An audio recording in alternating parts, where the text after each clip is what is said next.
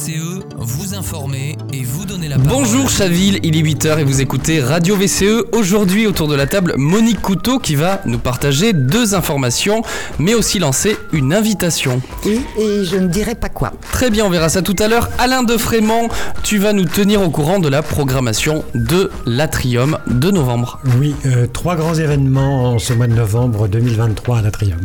Et enfin, on retrouve Monique Couteau pour apporter de parole qui reçoit Bérangère Aldin, directrice adjointe de l'association Auxilia, une nouvelle chance. Oui, et c'est une association qui euh, partage et construit des programmes socio-éducatifs en détention.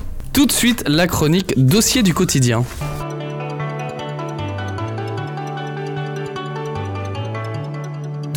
Quotidien avec Monique Couteau. Monique, tu nous parlais tout à l'heure de deux informations. Euh, quelles sont-elles? Est-ce Eh que tu veux bien nous les partager Je maintenant? veux bien les partager maintenant. Alors, je voudrais relayer l'appel de trois associations locales le Secours catholique, la Conférence Saint-Vincent de Paul et Solidarité Nouvelle pour le logement, qui ont besoin qu'on soutienne leurs actions. Je vais vous lire le communiqué qu'ils nous ont fait partager. Nous collectons du mobilier et de l'électroménager en état de marche, lave-linge, plaques de cuisson, fours, gazinières, fours micro-ondes chez ceux qui n'en ont plus l'usage. Ainsi, nous leur donnons une nouvelle vie en les redistribuant à des personnes défavorisées. Nous sommes également preneurs de lits, matelas, petits meubles de rangement, vaisselle, table, chaises et de tout ce qui peut aider à s'équiper. Si possible, adressez-nous une photo. La mairie de Chaville met à notre disposition un local pour stocker ce matériel que vous pouvez également nous apporter sur rendez-vous avec une des associations. Voilà les coordonnées pour les trois associations locales. La conférence Saint-Vincent de Paul, c'est Joël Livien qui s'en occupe. Donc je vous donne son mail joël.livien, L-I-V-I-E-N, gmail.com. Numéro de téléphone 06 13 81 05 45.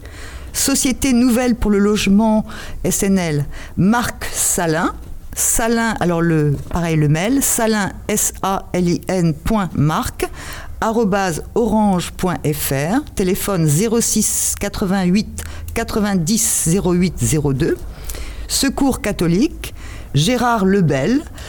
Alors le mail équipe.chaville secours-du-6 catholique.org téléphone 06 30 33 48 60 les trois associations recherchent aussi des bénévoles ponctuels pour assurer la manutention l'enlèvement et la gestion de ce service si vous êtes intéressé contactez-les la deuxième information, peut-être, c'est sur euh, le déménagement du CCAS, qui n'est plus à la mairie, le Centre communal d'action sociale, qui a rejoint les locaux des créneaux au premier étage, à la PMI. Euh, le service logement y tiendra aussi des permanences. Le pôle senior, quant à lui, reste au rez-de-chaussée, mais on a effectivement une constitution de pôle social au créneau de Chaville. N'hésitez pas à y venir si vous en avez besoin. Merci pour avoir relayé cette information, ces deux informations. Euh, Est-ce que tu peux nous parler maintenant de cette fameuse invitation au Et- mystère? Eh oui. Alors c'est notre groupe euh, Vivons Chaville qui organise une réunion de mi-mandat le samedi 18 novembre à 18h à l'Atrium, salle Louvois. Euh, nous avons rendu compte des conseils municipaux dans cette chronique du quotidien depuis que notre radio existe. Vous avez pu lire nos tribunes dans le magazine de la ville. Nous nous sommes pour certains rencontrés lors de nos permanences ou dans la ville, mais nous avons envie de plus. Nous avons envie de partager notre expérience de groupe d'opposition au conseil municipal. Comment nous travaillons? Comment fonctionnent les instances? De quels outils disposons-nous? Quelle position essentielle défendons-nous? Qu'avons-nous réussi? Quelles difficultés rencontrons-nous? Et qu'attendons-nous ou qu'attendez-vous pour les années qui sont devant nous? Vous avez des questions sur la petite enfance, la RD 910, la cuisine centrale et bien d'autres sans doute.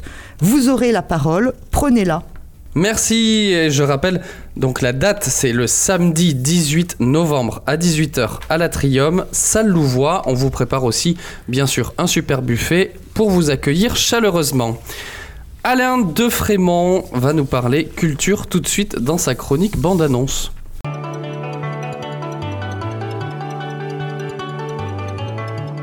Bande-annonce avec Alain Defrémont.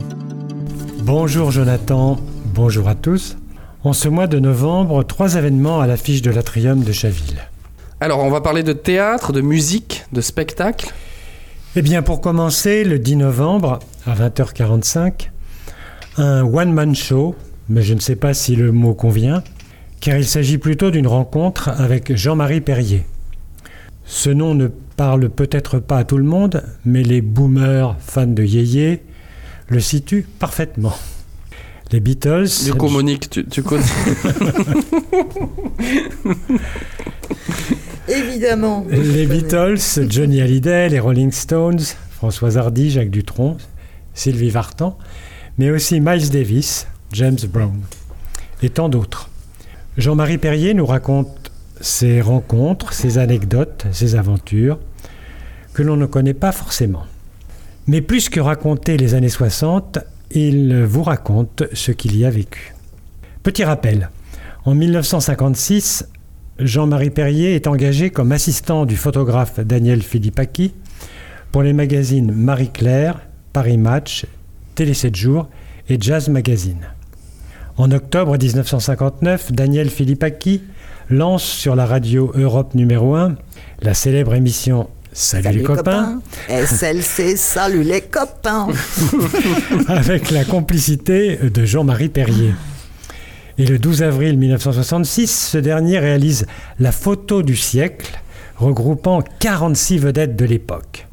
30 ans plus tard, ces clichés, devenus emblématiques des années 60, font l'objet de plusieurs expositions en France et à l'étranger. Exposés pour la première fois à la mairie de Paris en 2001, ils attirent pas moins de 150 000 visiteurs. Et le 24 novembre, c'est cette fois du théâtre. Avec le grand nom du théâtre Molière. Molière. Jean-Pierre Daguerre met en scène un spectacle qui est une vraie déclaration d'amour au théâtre. Ça s'appelle Le voyage de Molière. Mais de quel voyage s'agit-il? Eh bien tout simplement de la troupe de Jean-Baptiste Poquelin, Molière pour les intimes, qui fonda avec Madeleine Béjart, durant la période précédant son succès à Versailles. La troupe connaît des jours heureux et des jours sans, où la pitance est maigre.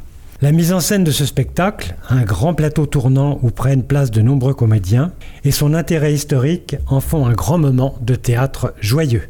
C'est le 24 novembre à 20h45 à l'Atrium de Chaville. Et enfin, le 26 novembre à 16h, c'est un bel anniversaire. Exactement, ce sont les 25 ans d'Accord Majeur.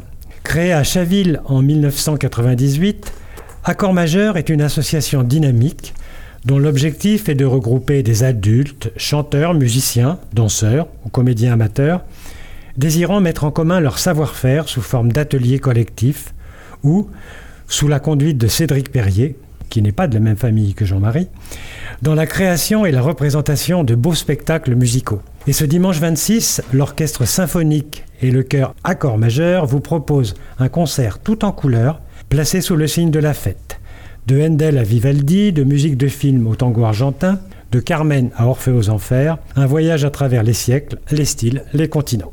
De par ses actions d'enseignement, de diffusion de la musique, l'association Accord Majeur participe au rayonnement culturel du territoire en interprétant les grandes œuvres du répertoire pour tous les publics. C'est donc le 26 novembre à 16h à l'Atrium. Merci beaucoup Alain de Frémont. On va passer tout de suite à à portée de parole avec Bérangère.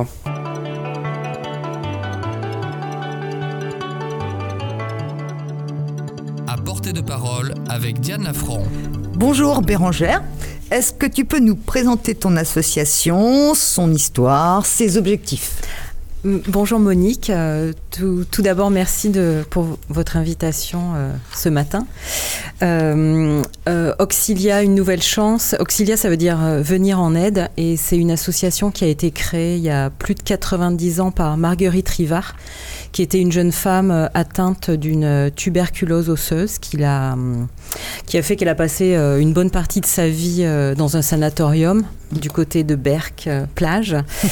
et, et, cette situation d'isolement l'a passablement déprimée. Et à un moment donné, elle a eu l'idée de créer des cours par correspondance pour tous les malades de la tuberculose en France, qui étaient très très nombreux à l'époque et qui était une maladie contagieuse et qu'on ne savait pas encore soigner dans les années 20 euh, euh, voilà, du siècle précédent.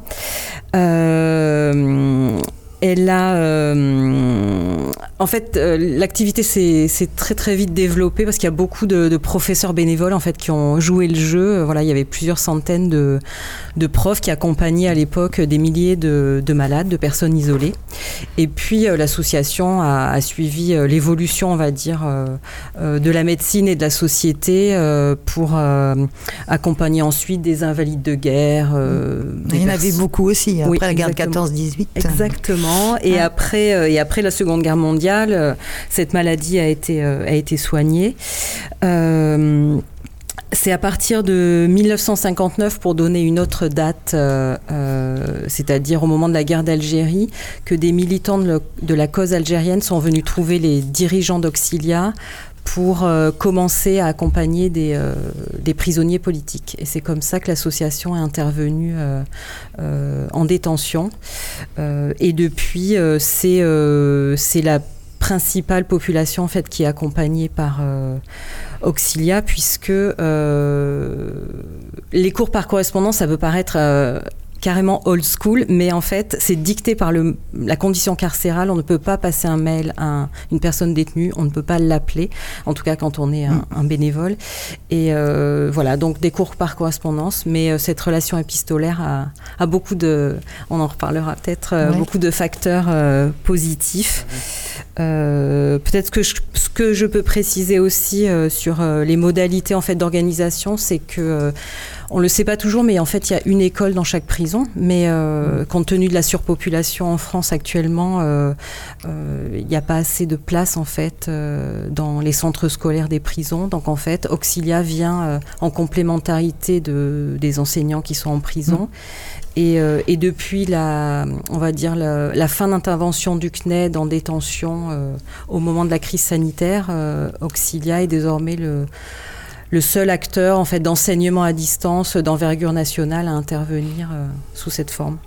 Oui, effectivement, c'est intéressant. Et effectivement, moi, je ne savais pas que le CNED avait cessé, par exemple, euh, d'envoyer des cours. Donc, effectivement, ça. On connaît les raisons, on sait pourquoi. Je pense que c'est une raison quand même de modèle économique. Mm. Enfin, ah euh, ils ont tout dématérialisé. Alors il y a peut-être encore quelques enseignants du CNED qui, euh, qui interviennent sous cette mm. forme, mais euh, c'est ça c'est vraiment ça a beaucoup beaucoup diminué. D'accord. Alors, est-ce que tu peux aussi nous dire comment fonctionne ton association? On a compris qu'il y avait des bénévoles, hein, mais bon, comment ça fonctionne? Combien y a-t-il de bénévoles? Et puis, est-ce qu'il y a un profil particulier pour être bénévole dans votre association?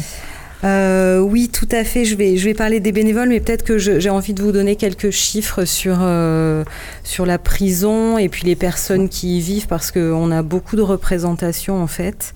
Euh, mais il y a des chiffres que je trouve assez édifiants. Enfin voilà, il y a trois fois plus de personnes en situation d'illettrisme en prison que dans le reste de la population française. Il y a 50% des personnes détenues qui sont sans diplôme. donc ça, euh, euh, comment dire, ce contexte, ajouté au fait que le quotidien en prison très souvent se résume à un très grand désœuvrement. Il y a beaucoup de temps mort parce qu'en fait, il y, a énorme, il y a de la file d'attente à la bibliothèque, il y a de la file d'attente au centre scolaire, au gymnase. Donc en fait, il y a la plupart, pour la plupart des personnes, c'est euh, c'est un temps qui, qui n'a pas de, mmh. qui a très très peu d'intérêt. Et donc nous, notre, ben, notre combat, si on peut dire, c'est de faire de ce temps un temps utile euh, et euh, de, d'accompagner donc les personnes détenues, que ce soit dans, dans une remise à niveau, euh, dans la préparation d'un examen, pour leur permettre voilà, d'avoir des perspectives d'avenir. et peut-être ce que je pourrais rajouter aussi, c'est que c'est quand même, enfin la prison, c'est aussi une façon de gérer la pauvreté. Donc il y, a beaucoup de pauvres euh, dans les prisons mmh. françaises. Il y a aussi beaucoup de jeunes qui ont eu des, euh, bon évidemment qui ont eu, qui ont été en parcours euh, en échec scolaire. avec des carences de toutes sortes. Enfin voilà, c'est aussi un peu la faillite de pas mal d'institutions de notre côté qui font que des gens se retrouvent en prison. Et, et voilà, nous on essaye avec eux de cultiver en fait un avenir, redonner confiance, retrouver une estime de soi, la confiance. Alors justement, ça, on le fait on le fait parce qu'avec des 700 bénévoles qui accompagnent 700 bénévoles, oui, c'est pas mal quand même, hein. qui accompagnent un peu plus de 2000 personnes détenues chaque année. Euh, et, l'idée, c'est d'avoir, en fait, euh, ce qui fonctionne bien, c'est d'avoir, euh, euh, je vous ai dit tout à l'heure, c'est pas que des cours, en fait. Il y a, bien sûr, il y a, il y a, il y a une ouverture culturelle, il y a, mm. il y a l'éducation, il y a le savoir, il y a la connaissance, mais à ça s'ajoute un lien social. Parce que le bénévole, il est indépendant de l'institution judiciaire et progressivement, il va pouvoir construire avec l'apprenant des objectifs pédagogiques, euh, peut-être un projet, euh, donner envie, encourager. Donc voilà, c'est pas que des cours, mhm. c'est vraiment euh, culture et lien social, c'est ça qui fonctionne bien ensemble et qui a des bénéfices aussi qu'on dit extrascolaires, c'est-à-dire en termes d'estime de soi, de confiance, et de pouvoir imaginer, construire un avenir après la prison. Je ne sais pas si je réponds exactement à la, Non, non, mais c'est très bien. Euh, est-ce que, ici, peut-être la question donc, euh, sur le profil des bénévoles, donc euh, voilà, ça, peut être effectivement des, enseignants qui ont des, des, connaissances à transmettre, etc. Mais ça peut peut-être être aussi d'autres personnel euh, Bon, je, ne sais pas. Oui, oui, si, si, c'est vrai. Il y a, il y a là, euh, il y a à peu près 50% des, euh, des 700 bénévoles qui sont des enseignants ou des anciens mhm. enseignants. Je ne vous cache pas qu'on a eu un appétit pour les profils qu'on pourrait dire atypiques qui ont été des profs en, en classe SECPA ou Ulysse. Enfin voilà, c'est-à-dire mhm. des profs qui ont envie de raccrocher les élèves parce que souvent c'est c'est ce qui se passe. mais on a aussi besoin, parce qu'on on a, des, voilà, on, a des bénévoles qui sont formateurs à distance, mais on, a aussi des bénévoles qui vont en prison, qui vont rencontrer les apprenants en prison, qu'on appelle des correspondants de prison. Et là, on a une diversité de, on va dire, de cultures professionnelles.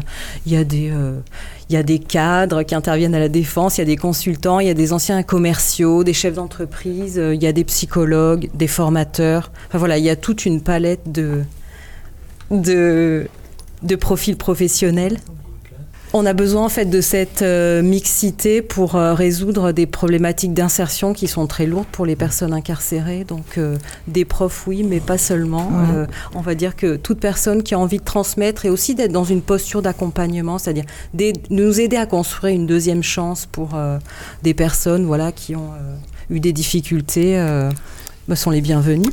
Et à quoi ça ressemble alors euh, du coup? Tu disais tout à l'heure qu'il y avait une école dans chaque prison, donc c'est-à-dire qu'il y a des classes, il y a des salles de classe, et, c'est là que les, les, les, euh, les bénévoles euh, interviennent. Comment ça se passe? En fait, il y a des, oui, oui, il y a des centres scolaires en prison, mais par exemple en prison, on est considéré comme scolarisé à, partir de 4 heures par semaine, 4 heures de cours par semaine. Il faut imaginer, c'est quand même très très, peu. donc nous, on intervient en, en complément. Donc nous, notre modalité privilégiée, je l'ai dit tout à l'heure, c'est old school, c'est des cours par mmh. Qui sont toujours accompagnés, c'est pas que des cours, euh, d'un courrier qui permet d'encourager, euh, de préciser les, euh, les besoins de la personne. L'idée, c'est que c'est des adultes, et même si un adulte il a un niveau CM1, CM2, eh ben on lui propose des supports qui correspondent à sa vie d'adulte, à ses besoins de se déplacer, de, de comprendre comment ça fonctionne euh, Amélie ou la CAF. Enfin voilà, c'est cette, cette, modalité privilégiée, c'est je faisais par correspondance. Je faisais référence plutôt, euh, tu as dit qu'il y avait des bénévoles aussi qui venaient, qui, se déplaçaient dans les prisons. Donc quand ils se déplacent, qu'est-ce qui se... Les rencontres s'en font plutôt du côté des parloirs avocats. En individuel, ah, ouais, c'est plutôt en ah, parloir. C'est rare qu'on ait accès à des salles de cours parce qu'il y a un gros problème logistique dans les prisons. Il n'y a pas suffisamment d'espace passe pour tout le monde vu la surpopulation. Donc on se rencontre en parloir et euh, ça fonctionne euh, très très bien. Et donc c'est voilà un dispositif qu'on peut dire mix comme on dit maintenant, présentiel, distanciel, et c'est ça qui fonctionne bien. Et puis ça permet aux bénévoles, en fonction de leur euh, sensibilité, de choisir plutôt d'intervenir à distance que, par exemple, d'aller en tant que visiteur de prison, c'est plus compliqué, quoi. Oui, Voilà. oui. Mais il y a aussi des formateurs à distance qui ont envie de plonger à un, moment, donné. Oui, donc, oui, on euh, peut ça- évoluer. on, j'imagine. oui, oui, on peut évoluer. Euh, est-ce que tu peux, donc on, on voit bien là le, travail énorme que vous faites, hein, et est-ce que tu peux euh, donner une idée des résultats euh, obtenus auprès des personnes concernées hein Quand je parle de résultats, c'est c'est d'une façon assez générale, ça peut être euh, des résultats sur le plan scolaire, mais ça c'est aussi des résultats justement au niveau de euh, la capacité à se réinsérer au Oui. niveau social. Mm, mm. Euh, oui, c'est vrai qu'on nous pose souvent la question des résultats euh, en termes d'examen, de diplôme. Alors, il y a une, il y a une partie euh, qui, qui prépare des diplômes et qui, euh, surtout quand euh, bah, le temps est long en fait en prison, on, on a du mal à se l'imaginer, mais quand on passe plusieurs années en prison, on a largement le temps de préparer, voilà, de, de prendre une revanche en fait sur son, euh, Mm. sur son parcours scolaire. Donc ça, c'est un point qui est, qui est important, mais c'est aussi de la construction de parcours dans la durée, qui, dont l'objectif n'est pas forcément d'obtenir un diplôme. On se rend compte qu'il y a beaucoup d'isolement, enfin il y a quand même beaucoup d'isolement, même si on il y a de la surpopulation en prison, il y a quand même un grand isolement. On s'aperçoit que euh, souvent les personnes sont visitées par un bénévole d'auxilia, parfois ça peut être un aumônier, ou parfois ça va être un, visiteur de prison, ou des des bénévoles des autres associations qui interviennent aussi en prison. Euh, mais peut-être que pour répondre à la question des résultats, je voudrais bien vous lire euh, un ou deux témoignages euh, euh, qu'on nous que que des apprenants en fait nous, bah oui, vas-y. oui, oui, nous écrivent volontiers. régulièrement. Ouais, volontiers. Euh, alors, au professeur d'Auxilia avec qui j'ai travaillé depuis tant d'années, je vous envoie ce colibri, un petit dessin donc, qui est le symbole de tous les savoirs à transmettre et qui m'ont été donnés avec tant de bienveillance. Merci d'avoir concouru à sauver ma vie carcérale. Ça, c'était Nathalie qui nous avait écrit. Euh, il faut savoir que les femmes euh, sont surreprésentées dans nos effectifs apprenants, puisqu'elles sont moins de 3% de la population carcérale, mais 20% de nos effectifs. Ah ouais. Euh, c'est aussi c'est- lié au fait qu'elles sont souvent incarcérées dans des quartiers euh, elles sont dans des quartiers femmes et dans des prisons d'hommes et comme la mixité n'est pas euh, possible en détention sauf dans des cas particuliers euh, elles passent souvent après il y a une double ouais. Mm. il y a une double peine aussi pour euh, pour les femmes en prison Euh, j'en ai un autre que je voudrais vous lire Oui. enfin c'est un c'est un haïku euh, clic clac les verrous seul dans le noir désespoir C'est beau. C'est beau, mais c'est un peu triste. Donc j'en ai un dernier qui est moins triste, si je peux. Bien sûr. Euh, lorsque je suis rentrée en prison, mon monde s'est effondré. J'ai pas fait de grandes écoles, je n'aimais pas ça à tel point que les experts avaient estimé que j'étais à la limite de la débilité mentale.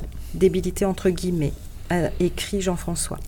Quand j'ai commencé les cours avec Auxilia, je ne comprenais rien. Aujourd'hui, je prépare un bac STMG et c'est pourquoi je tenais à vous remercier pour votre aide et votre soutien. Les lettres d'accompagnement m'ont fait chaud au cœur. Je n'oublierai jamais cette main tendue. Ouais, c'est une belle, Ouais. euh, une belle, euh, belle marque de, de reconnaissance et on est, on est heureux. Preuve d'utilité. qu'il- Voilà, qu'il puisse passer un bac. Donc, bah, écoute, Ça nous euh, encourage beaucoup. ouais. Bah oui. euh, tu m'avais dit, je crois qu'il y avait à peu près 30% de gens de moins de 30 ans hein, dans vos. Il y a beaucoup de jeunes. Ah, c'est ça, beaucoup, beaucoup, beaucoup de jeunes. Il y a beaucoup de jeunes euh, pour lesquels euh, finalement il y a une perte de chance de que Ouais. ce temps soit un temps comme ça euh, Mm. de désespoir, de désœuvrement. Ouais, Donc euh, Ce que tu as lu, oui. Ouais. Voilà, on se dit qu'avec eux c'est important d'avoir ce type de programme pour euh, essayer d'infléchir un peu des fois quelque chose qui peut ressembler un peu à une tragédie parce que c'est des Mm. parfois ça peut être des gamins qui étaient placés, qui ont eux-mêmes subi des violences dans leur propre Mhm. famille qui n'ont pas réussi à s'intégrer à l'école. Enfin, on voit bien qu'il y a Oui, oui, euh, Ouais, quelque chose qui est un- comme ça qui se déroule, mais il y a toujours moyen de d'infléchir des trajectoires de délinquance euh, euh, par des rencontres, Mhm. parfois avec des d'autres détenus, mais aussi avec des bénévoles ou des personnels pénitentiaires. Et voilà, en tout cas, c'est ça, ça vaut le coup de ça, ça- ça fonctionne et Donc, euh, n'hésitez pas à nous rejoindre. Voilà, donc euh, j'allais te demander quels étaient les besoins de ton association et surtout si des auditrices et des auditeurs sont intéressés, euh, auprès de qui et comment euh, doivent-ils se manifester? Le plus simple, c'est d'aller sur notre site internet. Donc c'est asso-auxilia.fr. Je pense que vous nous trouverez assez facilement. D'accord Et il y a des rubriques spécifiques pour décrire les missions et de formateurs à distance et de correspondants de prison. Donc voilà, on intervient partout en France. Donc c'est un bénévolat qui peut se faire à distance, qui est aussi très pratique pour des personnes qui elles-mêmes ont du mal peut-être à se déplacer chaque semaine dans une association. Donc voilà, n'hésitez pas à venir nous rencontrer. Merci encore Bérangère Eldin. Je rappelle que vous êtes directrice adjointe de l'association Auxilia. Merci pour votre témoignage et votre engagement. Vous venez ici sur Radio VCE quand vous voulez. Je rappelle donc le nom du site asso-du-6 auxilia et vous allez dans la rubrique pour devenir bénévole. Merci à tous et à toutes. Merci Bérangère. Merci, à bientôt. C'est la fin de cette émission. On se retrouve lundi prochain, comme toujours. C'était Jonathan Denuy sur Radio VCE.